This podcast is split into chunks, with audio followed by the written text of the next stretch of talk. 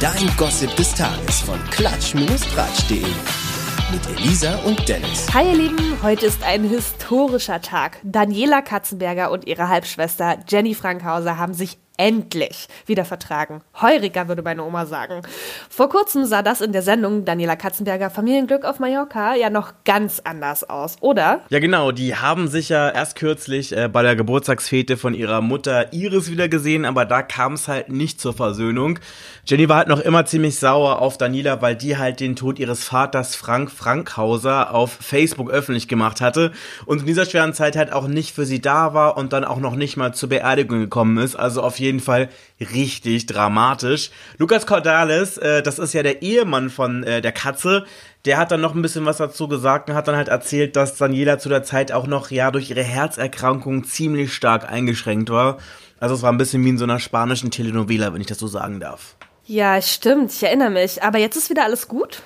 Ja, scheinbar schon. Zumindest hat Daniela jetzt der Bild-Zeitung ein Interview gegeben und darin halt erklärt, wie es zu der Versöhnung kam. Letztlich hat Costas Tod den Ausschlag gegeben, dass Jenny und ich uns wieder vertragen haben. Er hat immer zu mir gesagt, wenn du erstmal so alt bist wie ich, hast du vielleicht nicht mehr so viele Chancen. Und da hatte er recht.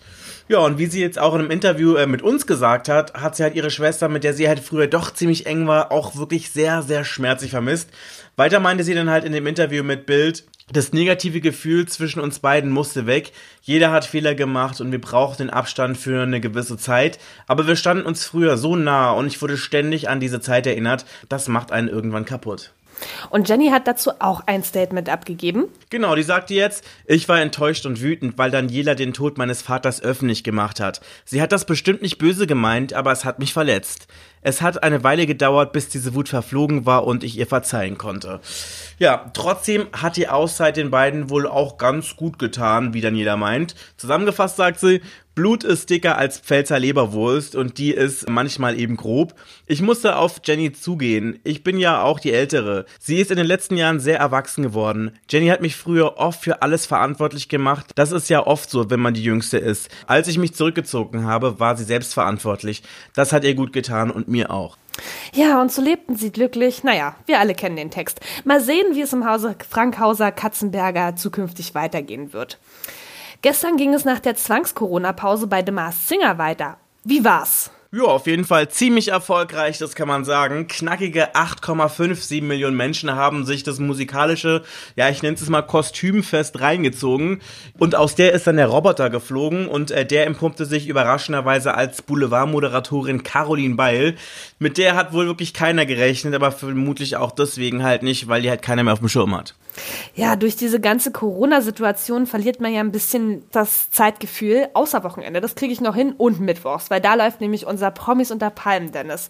Du hattest ja schon mal ein bisschen was gesehen. Erzähl mal, wird es denn jetzt sehr lahm ohne Desiree? Die ist ja letzte Folge rausgeflogen. Nö, eigentlich nicht. Klar, das Ganze verliert jetzt so ein bisschen an Geschwindigkeit, aber dafür treten dann halt wirklich andere Promis mehr ins äh, Scheinwerferlicht, wenn man das so nennen will. Beispielsweise Ronald Schill, äh, der hat da wirklich mal wieder bewiesen, dass er wirklich der schlimmste Lustmolch ist, den ich je gesehen habe. Ohne zu viel vorwegzunehmen, ähm, er massiert und grapscht an Janine Pink rum. Das gipfelt dann sogar darin, dass er, glaube ich, sogar irgendwie die Zehen leckt. Äh, also, das war auf jeden Fall echt richtig schlimm und über Strecken halt auch echt schwer zu ertragen. Oh Gott, ich kann es mir vorstellen. Ich habe Bilder am Kopf. Aber mit dieser Dirty Old Man Attitude geht's auch noch die ganze Zeit weiter. Dann erzählt Chill halt noch, dass er quasi eine offene Beziehung mit einer Brasilianerin hat, die wohl aber so aussieht, dass Chill halt lustig sich halt austoben kann, wie er möchte, während seine Freundin halt nur von ihm träumen darf. Ansonsten äh, hat der Ex-Richter gnadenlos noch ein bisschen so aus dem Nähkästchen beziehungsweise aus seinem Schlafzimmer geplaudert und verraten, äh, dass er früher als Bürgermeister echt ein steiler Zahn war und äh, wirklich die Damen da reihenweise abgeschleppt hat, äh, vom Club direkt ins Rathaus und dann da halt knatter, knatter, ihr versteht. Ja, und ähm, das hat er dann äh, liebevoll immer die Bürgersprechstunde genannt. Boah, wie ekelhaft. Aber insgesamt geht es äh, bei Promis unter Palmen diesmal echt ziemlich sexuell zu, muss man echt sagen. Jota hat jetzt auch mal so ein bisschen was aus seinem Sexleben verraten und erzählt, wie viele Frauen er schon hatte. Was meinst du? Ja, ich würde den jetzt schon, also eigentlich äh, als ziemlich, ja auch wie den Roland, Ronald Schill, äh, als ziemlich äh, steilen Zahn einstufen. Ähm, ja, aber ja, keine Ahnung. Wahrscheinlich sind genau die, von denen man es denkt, eben nicht solche. Genau, also er selber äh, ist anscheinend nicht so einer.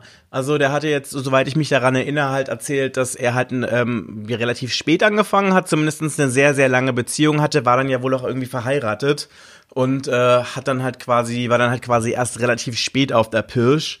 Und auf jeden Fall, er hat jetzt keine genaue Zahl gesagt, es waren auf jeden Fall wesentlich unter 100. Ja, okay, das ist ja dann wahrscheinlich dann wieder im Bereich normaler Zahlen. Ähm, ja, bin ich mal gespannt. Ich kann mir aber auch vorstellen, ich habe da mal gewisse einen gewissen Podcast gehört, in dem gewisse Neigungen über ihn verraten wurden, beziehungsweise hat er, nee, Lüge. Er hat in seiner Insta-Story was über seine sexuellen Neigungen oder seine, ja, Bettgeschichten verraten und ich glaube, damit wird es dann auch nicht ganz so einfach. Aber das lassen wir jetzt mal so im Raum stehen. Das hätte ich jetzt gerne genauer gewusst. Ja, alle anderen wahrscheinlich auch, aber das sage ich jetzt nicht. Das hat der Bastian selber veröffentlicht. Müsst ihr mal gucken, ob er es irgendwo findet. ja, das war schon wieder für heute. Äh, dann viel Spaß nachher bei der neuen Folge Promis unter Palmen. Und wir sind raus für heute. Ciao. Ciao. Nie wieder News verpassen mit dem Gossip des Tages. Auch morgen wieder. Oder rund um die Uhr auf klatsch-tratsch.de.